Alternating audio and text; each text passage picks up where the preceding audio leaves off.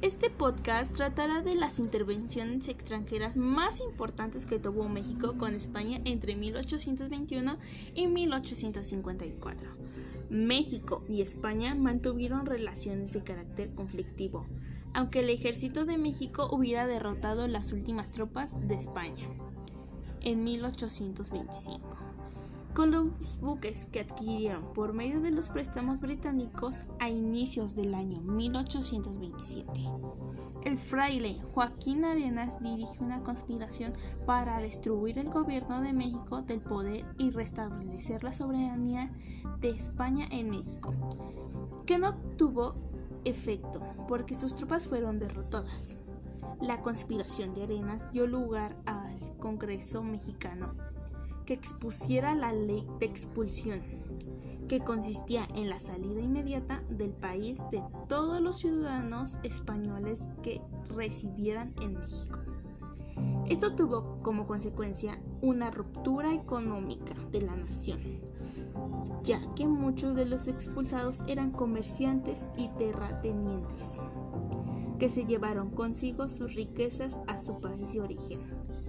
El problema más fuerte que tuvo que disputar México con España fue la expedición militar ocurrida en 1829, liderada por el español Isidro Barradas, quien tomó como motivo la acción de ley de expulsión para llevar a cabo la reconquista de México. Barradas y sus soldados arribaron a Veracruz y persuadieron los soldados de México para que se unieran a ellos y así volver a instaurar el gobierno de Fernando VII. Pero el ejército mexicano respondió y lograron vencer las tropas españolas, aunque tuvieran desventajas en armas. Barradas mediante la firma del Convenio de Puebla Viejo, dio su compromiso de no invadir nuevamente México.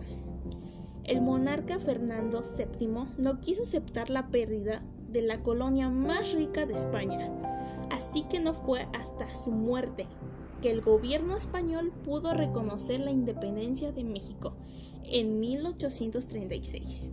México y España firmaron el Trato de Paz y Amistad, como pudimos observar, fueron muchos años de conflicto entre dos países y después de tanto tiempo firmaron el trato que terminaría con la mayoría de los problemas.